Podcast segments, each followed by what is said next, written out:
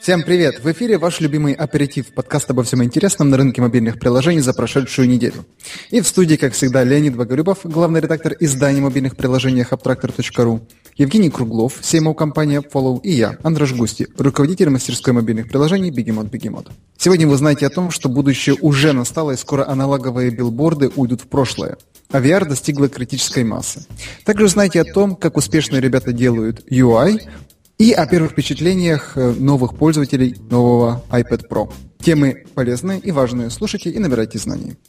Всем привет, наш новый подкаст в iTunes и в Podster е. Добро пожаловать. Надеюсь, мы с пользой проведем ближайшие минут 40. Всем привет из Да-да-да. Хельсинки. Рад снова быть с вами. Ура, ура. Поехали. В соответствии с заявленной программой предлагаю начать с билбордов, для которых Google разрабатывает, не разрабатывает, а применяет программные технологии управления рекламой. Мне кажется, интересная инновация. Мне почему-то все время вспоминается «Назад в будущее» вторая часть, когда рекламный билборд там в виде акулы кушал главного героя Марти Макфлая. Примерно, наверное, то же самое нас ждет в ближайшем будущем. Конечно, билборды не станут трехмерными. Почему? Не знаю, VR мы обсудим в следующей теме. Не станут они трехмерными, но будут программно учитывать э, не только исторические там какие-то особенности показов в данном конкретном месте, но и текущие события, например, э, какие-то э, результаты спортивных матчей, мероприятий и показывать рекламу релевантную, там погоду, например, и встраивать информацию о погоде в свои рекламные объявления и множество других там особенностей, которые можно реализовать программно и показывать на билбордах. Вот такой интересный интересный эксперимент начался в Великобритании, в Лондоне. Он будет проходить весь ноябрь. И мне кажется, достаточно интересная инновация и для рекламного мира, ну и для пользователей, которые получат э, более релевантную и интересную и контентно-зависимую рекламу на таких больших поверхностях, как билборды. Как вы думаете, будет у этого продолжение или нет? Это офигенно. Это очень-очень круто. Я думаю, у этого будет продолжение. Более того, э, наконец-то эти несчастные бумажные аналоговые билборды когда-то исчезнут и перестанут быть мусором на планете Земля. вместо них будут красивые цифровые везде экранчики, которые будут показывать то, что нужно мне, то есть как, как э, пользователям.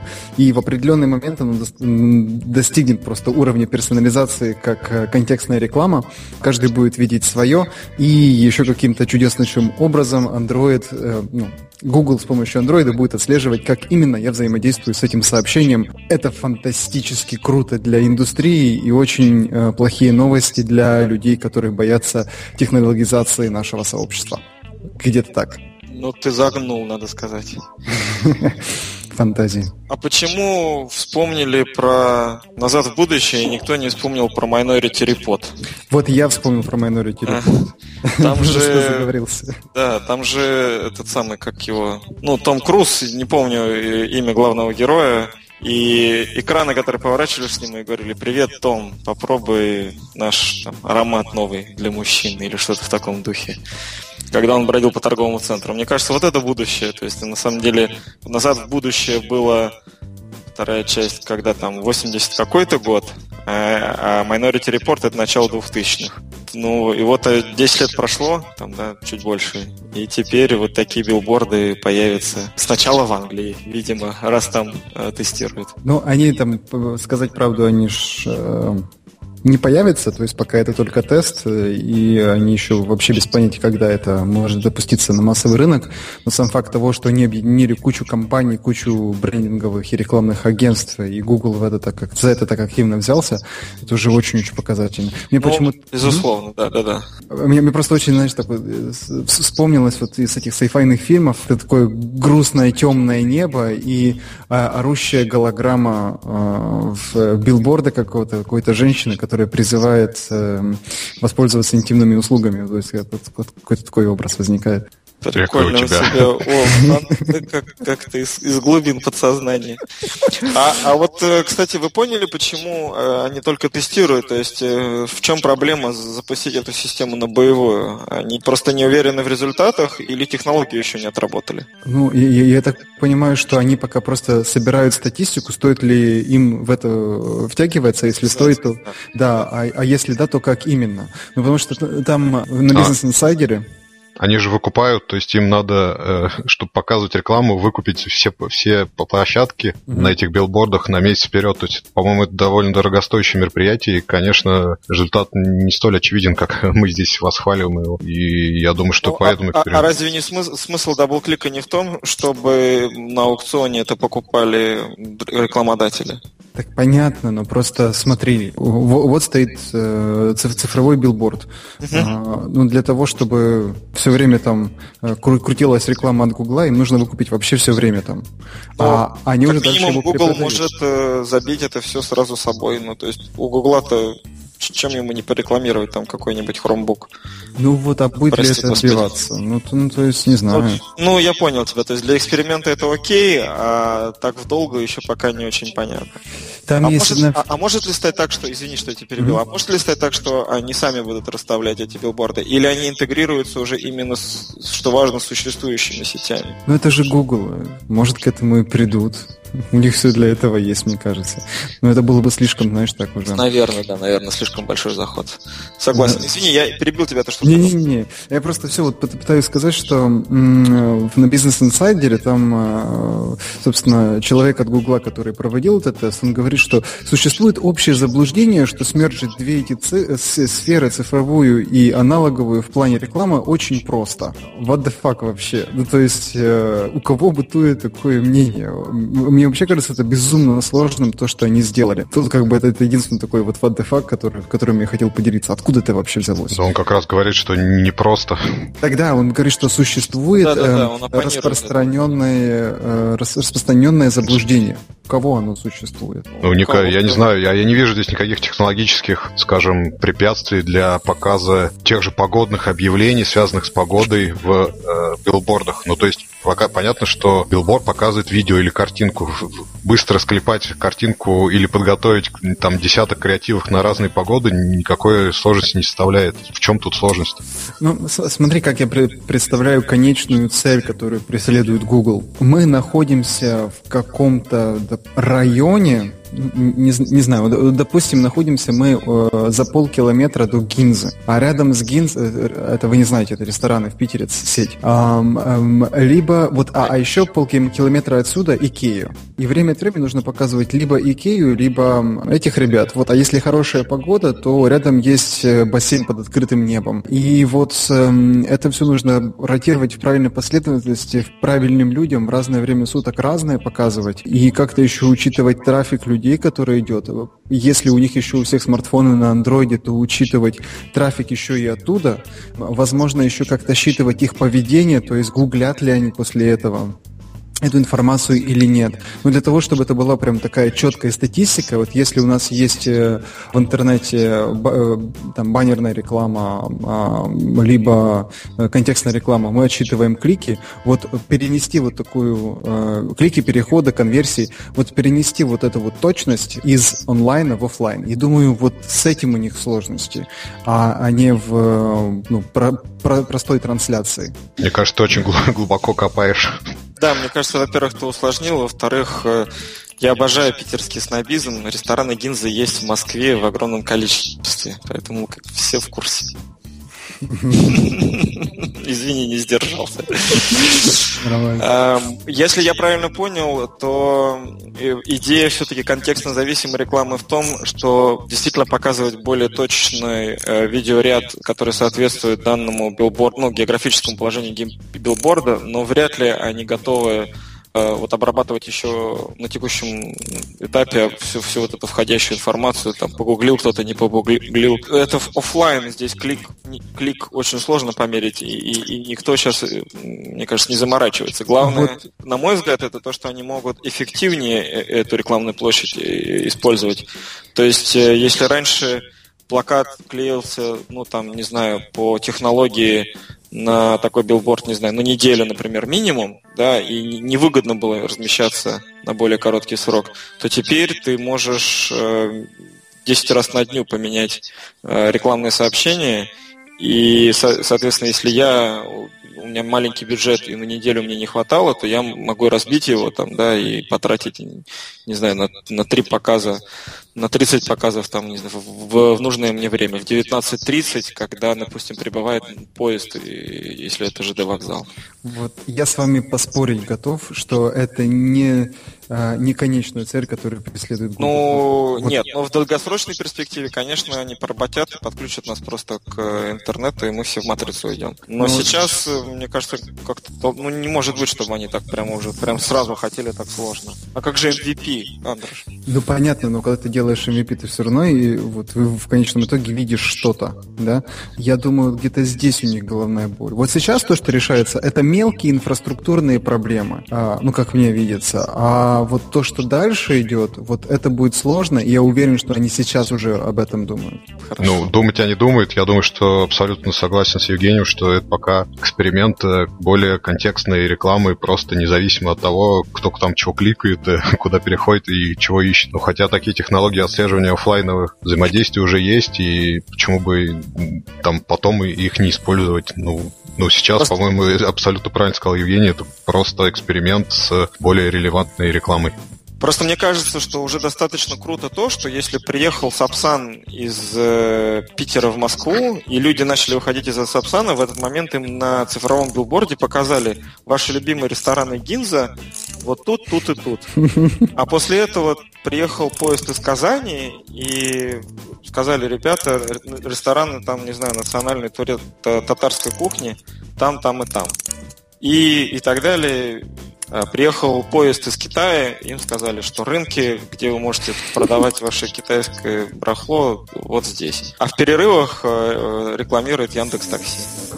Ну, вот, мне, вот, это, вот это, даже вот это, мне кажется, уже клевым. А от, отслеживать клики на телефонах тут все-таки, ну хотя нет, ну чисто теоретически могут. Ладно, не поддержите вы моего энтузиазма. Не-не-не, ну ты что, нет, на самом деле ты прав, конечно, но в конце концов они не должны отслеживать все на свете, потому что именно этим Google и зарабатывает. Ну ладно, посмотрим. В общем, пусть они отработают технологии, запустят, и, и тогда мы... Поедем скажем, в Лондон и посмотрим там да, все. Да, я вот думаю, что нам надо э, всем подкастам...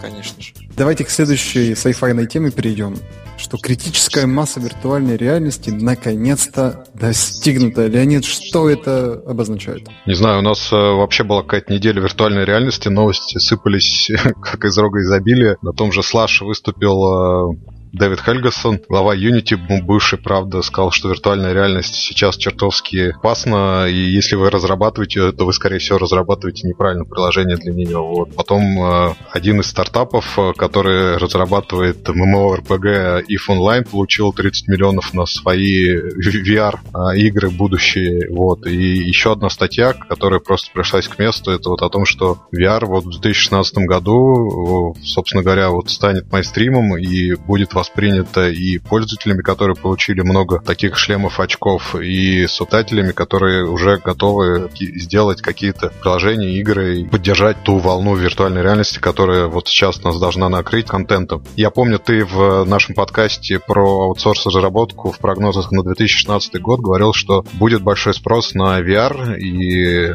на дополненную реальность. И ты, наверное, как главный у нас э, носитель этой идеи, может, расскажешь нам, в чем твои, твои прогнозы в этом плане и действительно в 2016 году будет такой пик виртуальной реальности, ее освоения и принятия, и потребления приложений и контента? Ну, на, на самом деле, мое предположение, это не мое предположение, это просто я поддерживаю э, большинство лидеров мнений, с которыми я общался на этот счет. Ну и все в один голос говорят, что э, вот если сейчас вкладываться э, в образование, в разработчикам образования в сфере виртуальной реальности, а продуктовым компаниям в продукты под виртуальную реальность, есть, то через несколько лет э, можно стать на волну. Да? И э, несколько лет на волну, а начинается это все уже сейчас с особенным акцентом в 2016 году. Особенно я в это уверовал после того, как поговорил с Натальей Ефимцевой из Гугла, которая заведует всякими этими технологическими штуками, у которой есть доступ к, к всяким засекреченным проектам Гугла. И это, наверное, наверное, этого человека стоит слушать. И ничем я это подтвердить не могу, то есть у нас есть данные рынка, что вот это все это развивается да, технологии, черт знает какие, сырые, а, ну, во многом, да, то есть нет ничего унифицированного, а, но вот здесь будет такой сумасшедший всплеск, я думаю, что в 2016 году у нас появится вот как раз тогда, пока еще ее нет, золотая лихорадка на VR. И она, как всегда, как новая технология, начнется с игр, но я очень надеюсь, что где-то начиная с 17-18 года у нас начнутся разрабатываться утилитные приложения для виртуальной реальности. Я очень-очень жду этого момента, потому что в гробу видал я все эти ваши игры, а вот утилитные приложения это было бы круто. У меня все, спасибо. Ну, утилитные приложения, кстати, хочу заметить, что уже тестируется трансляции э, в трехмерной среде. Например, NASCAR в Америке тестировал передачу как раз вот в виртуальной реальности, когда зрители могут там, повертеть головой с пидстопа, посмотреть, как машины едут в трехмерном пространстве. И мне кажется, вот это одно из ключевых направлений именно спортивные, спортивные такие трансляции в виртуальной реальности на всех телезрителей, которые смогут смотреть это в своих очках или шлем. Ну, это а сейчас... тоже развлекалово. Окей, а сейчас нам Евгений расскажет, как рынок заработает, когда Apple сделает свои VR шлем? Ну, ну начинается. Блин. А, я не знаю, как будет зарабатывать. Анатолий Шарифулин. Боюсь, что Анатолий Шарифулин тоже не знает, как будет зарабатывать Apple, когда сделает свой VR. И вообще, будет ли он его делать, я сомневаюсь. Мне кажется, что Apple позиционирует себя все-таки как э, платформа для распространения контента. Это гораздо точнее э, отображает их э, стратегию. Я думаю, что если, если все-таки вы хотите узнать про Apple, то мой прогноз такой, что они совместят это, например, с тем же новым Apple TV в какой-то момент, добавят совместимость, добавят возможность подключать сторонние устройства. Одним из этих устройств может быть э, э шлем виртуальной реальности. А, соответственно, в магазине Apple TV э, появятся игры, которые будут поддерживать VR. И это, на мой взгляд, самая очевидная и самая простая схема, без заморочек на тему там, создания и разработки собственных очков. Хотя, ну, кто знает, может, они в тайне что-то и пилят.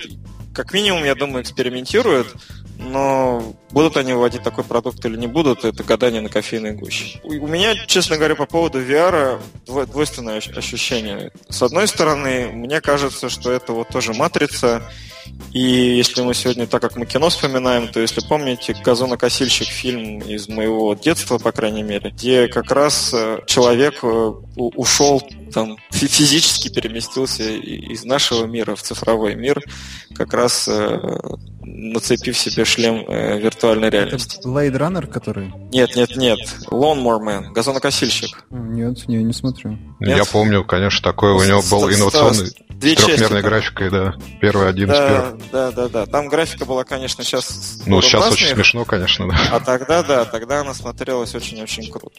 Был же еще и «Аватар», по-моему, фильм, а там, где люди уходили тоже в виртуальную реальность, выбирая себе разные личности. Можно было бы сделать сейчас такой мощнейший вброс на вентилятор, сказав, что «Аватар» — это ремейк «Газонокосильщика», но я не буду этого делать.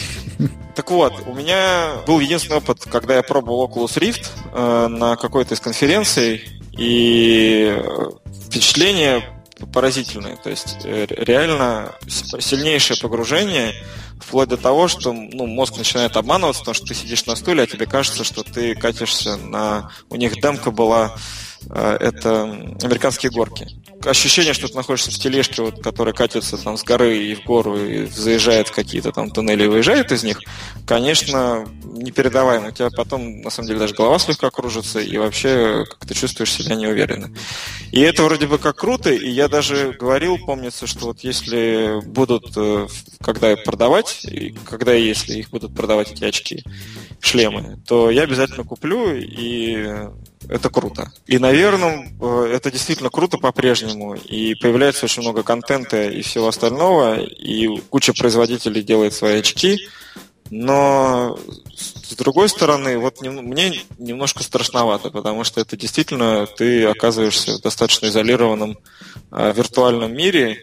Одно дело, когда ты, я не знаю, приходишь э, в зал игровых автоматов, там цепляешь этот шлем и 15 минут э, играешь, пока у тебя деньги не заканчиваются.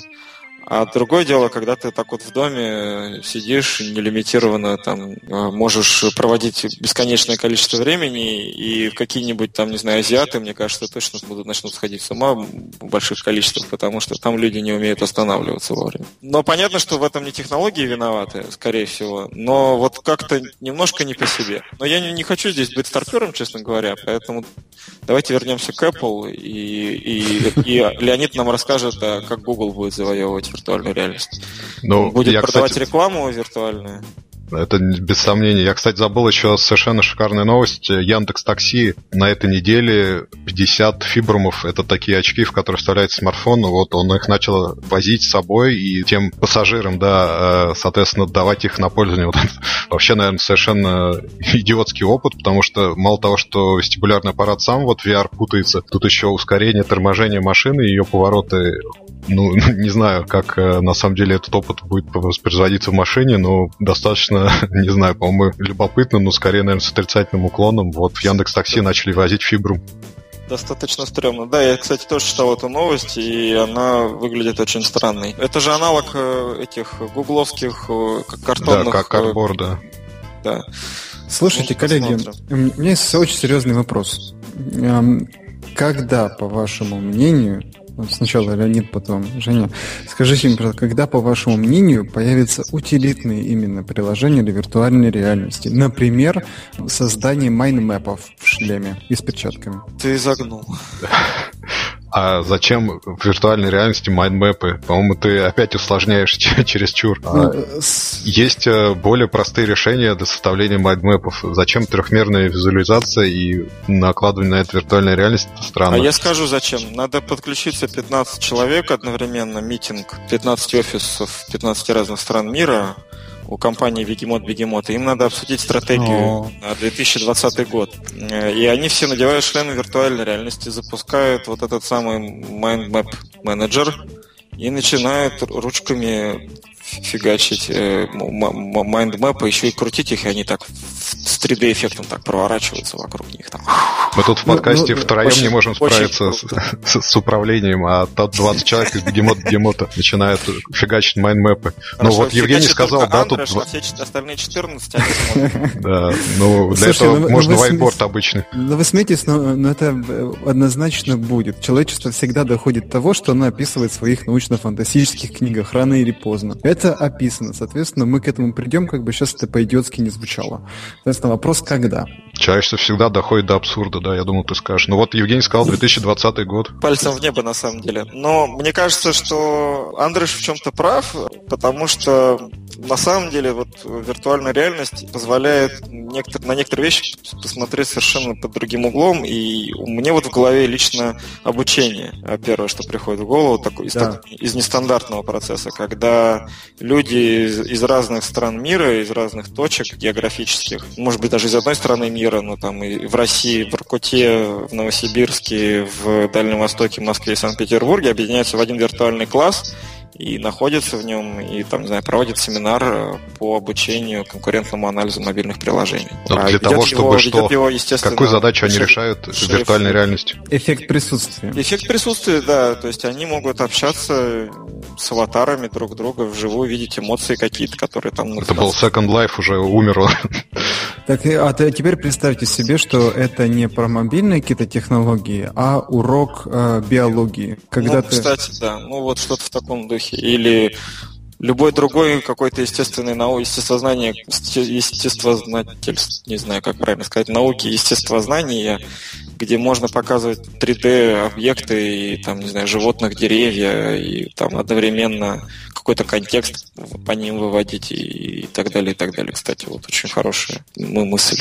Строительные работы, эм, какие-нибудь, не знаю, саперные работы, э, обучение авиаторов, э, ну просто применение кстати, про строителей. Молодец, Антреш, 5 баллов. Э, нам же тут рассказывали про э, ребят, про проект. По-моему, из Прибалтики. Э, они, к сожалению, не прошли отбор стартап сауну, но у них был очень классный, классный прототип VR-системы, которая моделирует здания, проекты зданий и позволяет устраивать про ним виртуальные передвижения.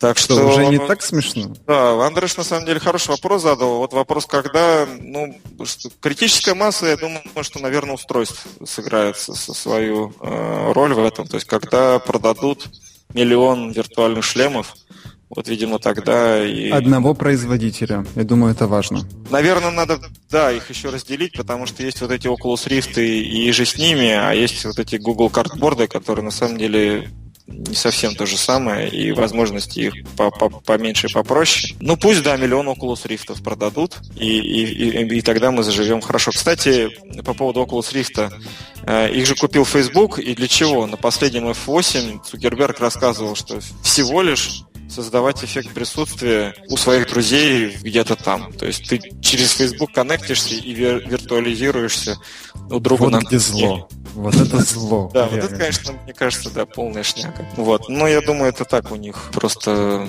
обкатывали идею. Так, э, ну что, переходим с будущего, тем будущего в тему сегодняшнего, и аж просто странно после такого обсуждать дизайн мобильного приложения. Скукота. Приложение Stripe поделилась тем, а как они делают дизайн для своего продукта. Леонид, какие у тебя главные поинты этого рассказа? У меня главные поинты Stripe — это стартап, э, ну не стартап, компания, которая занимается приемом платежей на мобильных устройствах с кредитных карт. Им понадобилось сделать приложение, которое бы отображало всю информацию для компании о приеме платежей, о дальнейшем их проведении, статистику по работе их терминалов в мобильном приложении. И вот, соответственно, Микаэль Вилар, UI-разработчик в Stripe, он написал большую статью о том, как у них это происходит. То есть они сначала концептуализируют все свое видение, тратят очень много времени на обсуждение того, того, что должно быть, что не должно быть. Рисуют вайфреймы, причем на бумаге, и особенность в том, что они работают с французским дизайнером, насколько я понимаю, и у них разница в 9 часов между Америкой и Францией, и они передают вайфреймы в виде таких бумажных набросков и не отображают такие основные моменты того, что должно быть в мобильном приложении. Затем они накладывают визуальный дизайн, как по вайфреймам делают, а, визуализируют все это, конечно, обрабатывают взаимодействие, делают какую-то анимацию, причем достаточно интересно, у них она сделана на таких карточках, которые трехмерные да, э, немножко, вот, и они, и он интересно рассказывает о том, как они занимались визуализацией вот именно этих карточек. Ну и потом реализуют все это в UI, собственно, в конечном приложении и добавляют к этому пуш-уведомления, и вот у них готовое приложение, которым они радуют своих клиентов. Как вам такой, такой подход к проработке дизайна? Есть ли здесь лишний или наоборот тут чего-то не хватает, как вам кажется? Статье, кстати, очень понравилось э, то, что есть реальные примеры дизайна, то есть живые анимации, они дают очень хорошее представление о том, как они работали над, над всем этим дизайном и как они шли от, от идеи к конечной реализации. Мне не кажется, что это лишнее. Подозреваю, что сначала Stripe все-таки запустились и работали кое-как, э, опять же, лишь бы работало, а потом, когда основной функционал, основной продукт уже был в достаточной степени допилен, они начали думать о том, как это все сделать удобным и красивым. И вот, собственно, это приложение, оно же для удобства, то есть это всего лишь просмотр статистики для мерчанта, да, по тем транзакциям, которые проходят через него. Мне кажется, что то, как они, как тщательно они подходят к решению этого вопроса, ну, показывает определенный уровень компании. Поэтому я могу только им поаплодировать. Дай бог, чтобы все дизайнеры и все мобильные разработчики вот с таким же, ну, в хорошем смысле упорством, да, и упрямством занимались отрабатывали каждую идею, каждый переход и каждую анимацию. То из того, что я видел на сайте, в статье, мне очень понравились вот эти карточки, перелистывание карточек, и очень, очень прикольная анимация там была сделана. То есть они реально слушаются пальцы, и ты можешь их там отбрасывать в стороны. Это ну, забавная такая штука. И очень понравилась анимация главового меню у каждой карточки, там, где э, троеточие э, превращается в два экшена. Вот, по-моему, очень классная идея. Вот. Все остальные идеи скорее ну, просто красивые анимации, чем что-то оригинальное, но то, что они старательно подходили к, к каждому из этих элементов, мне кажется, служит в пользу того, что люди покупают глазами, и они увидят, что вот классное приложение, красивый дизайн, и это послужит дополнительным очком в пользу выбора этой системы. Ну, как-то так. Кстати, всего два человека, вот дизайнер и кодер Микаэль. Это, кстати, самое... Что, что два человека, извините, я, я не совсем понял э, про два человека. Я так понимаю, помимо бэкэнда, вот разработкой конкретно приложения занимается всего два человека. Бенджамин, дизайнер, и Микаэль, программист, и они вот э, спилили. А, на самом деле, это самое поразительное в этом продукте, и вот и все истории, что было рассказано, то, что это делается двумя людьми. Что касается их последовательности, но, но это, ну, как бы, ну, самое обычное, то есть единственное, что они еще не делают, так это не расписывают более детальные story, но, собственно, они их делают, ну, вот так, между собой в визуальной форме. Из того, что не сказали, вот что понравилось, э, так, Жене соглашусь, очень такой хороший ход, это с превращением трех точек э, в дополнительные пункты меню, прям очень красивый ход, секси, как сказали в комментариях. Вот. То, что они там жалуются, насколько тяжело сделать эффект перелистывания и эффект натуральных карточек, ну, вот мы два раза через это проходили, ничего в этом сложного нет. Вот это вот затемнение, тени, плавные переходы, фигня, это решается даже стандартными библиотеками. Ну, короче, здесь они загнули. А, карточки это сейчас очень-очень популярный, популярное интерфейсное решение. Его сейчас пытаются запихнуть в любое финансовое приложение. Но это как бы просто дань моды. Да, безумно красивое, чистое приложение вот прям можно в пример приводить, линчевать нечто. Окей, давайте к последней. Хорошо, мы быстро прошлись по хорошему дизайну. Давайте к последней. Важной особенностью Stripe является то, что по сути своей Stripe это всего лишь посредник между теми, кто хочет принимать платежи, тот, кто, собственно, платит, и те, кто эти платежи обрабатывает. То есть за вот этим интерфейсом Stripe это там платежные системы, банки, карточки и так далее, и так далее. Все, что они делают, но делают очень хорошо и на этом, собственно, зарабатывают, это они дают очень-очень классный интерфейс, который позволяет делать процесс оплаты простым, понятным, удобным и быстрым. И за это их, собственно, ценят те, кто интегрирует их на свои сайты. Есть э, другие компании, не менее крупные и на самом деле достаточно известные, которые, например, весь этот процесс упаковывают внутри себя. И они сами все обрабатывают, сами билят, и сами, по сути, являются и банковской системой, и, и там интегратором, и, и так далее. Stripe же это стартап, то есть они, по-моему, начали развиваться только в прошлом году, если я не ошибаюсь, и из, то ли из 500 стартапов, то ли из Y-комбинатора. По большому счету, все, что они предложили, это новый, лучший интерфейс, новый подход к, ко всему этому процессу. Поэтому ясно, почему они вот такое внимание уделяют и этому интерфейсу взаимодействия с мерчантами в виде мобильного приложения, потому что это, собственно, их главный конек. Так что молодцы. Ну, с 2010 года и Y-комбинатор, да. С 2010 я ошибся. Ну, видимо, заговорили о них недавно, либо они, может быть, на Европу стали выходить относительно недавно, но... Окей. Изначально, потому что, да, наверное, они были, скорее всего, только в Америке, вот. Вот сейчас они пришли, пришли в Европу. Окей, ладно. Завершающая тема. Благая весть. Вышел, наконец-то, в продажу iPad Pro, и э, статья, по сути, является пресс-релизом того, что говорила Apple. Вот, можем поэтому пройтись, но Аллилуйя, у нас есть очевидец э, этого нового продукта в лице Евгения. Евгений, поведаешь нам благую весть? Свидетель пришествия iPad Pro. Ну, на самом деле, действительно, был вчера в магазине, где на стенде Э, лежал iPad Pro. Честно говоря, сначала я даже не понял, что это был iPad Pro, и я удивился тому, что рядом с iPad'ами на Apple вот этом столе, знаете, с такой толстыми ножками, тол толстой столешницей, лежали какие-то самсунговские э, планшеты. И только через какой-то момент до меня дошло, что это не самсунговские планшеты безразмерные, а это безразмерный iPad. Вот. Я подошел, взял его в руки, он реально огромный. Просто большой, но огромный. И это очень странно. Я ну, не, не понял, честно говоря, для чего он может быть нужен. Предполагаю, что, конечно, все-таки у, у него будет своя аудитория. И вот мы как-то обсуждали, когда эту новость от Apple там вспоминали дизайнеров там, и вообще творческих людей и так далее, и так далее, каких-то специалистов определенных профессий. Наверное, да, и соответствующий контент, и соответствующий подход. Но у меня впечатление, что единственный для чего я бы лично мог его использовать, это замена компьютера, да, такая да, в дорогу, кажется. Но на самом деле я бы не стал его использовать вообще. При всей моей любви к Apple уж очень здоровая бандура. Мне показалось, что пользоваться им неудобно. Вот. Но опять же, я его принципе, пять минут в руках держал, поэтому сильно на это мнение, на мое мнение, опираться не стоит. Ну, помнишь, мы говорили о том, то есть я отставил точку зрения, что это замена, это, это в будущем будет полноценная замена настольных или десктопных ПК. Вот да. сложилось такое впечатление?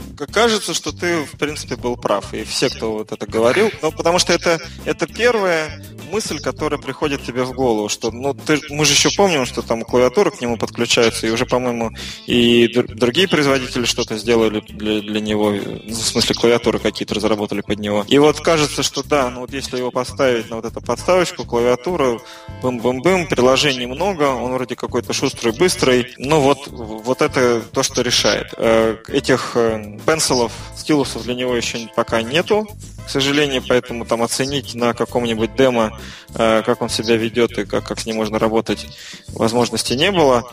А вот представить себе, что я, например, дома держу на коленках вот такую вот эту дуру здоровую, у меня не получилось.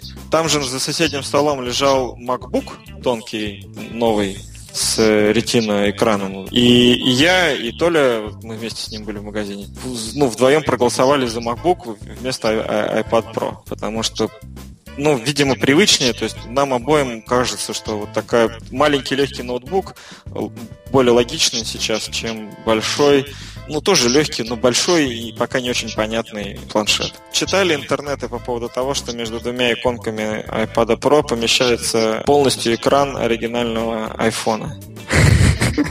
Там такое разрешение, что вот сколько, сколько там было? 340 на 200, на 480, по-моему, или 320 на 480. Сейчас не помню уже точно, какой был у 2G и 3G айфонов разрешение. Вот четко влезает пиксель к пикселю между двумя иконками на iPad Pro. Это единственное вот веселое, что я про него знаю. Офигеть, он на самом деле должен быть гигантским. Да, а еще в интернете юмор это когда пытаются делать селфи iPad Pro, и, соответственно, он полностью закрывает лицо. Человека, который держит его в зеркале. Так что пока народ веселится, ну, посмотрим, ждем какой-нибудь статистики продаж. Рано или поздно она появится, и тогда можно будет уже делать какие-то выводы. Отлично. Ну что ж, э, всем спасибо, кто слушал. Всем замечательной недели, прорывных достижений в мобайле. Стройте прекрасные продукты, читайте Абтрактор. Хороших, красивых всем приложений. До следующей недели. Пока. Хорошего всем дизайна мобильных приложений. До новых встреч. Ура!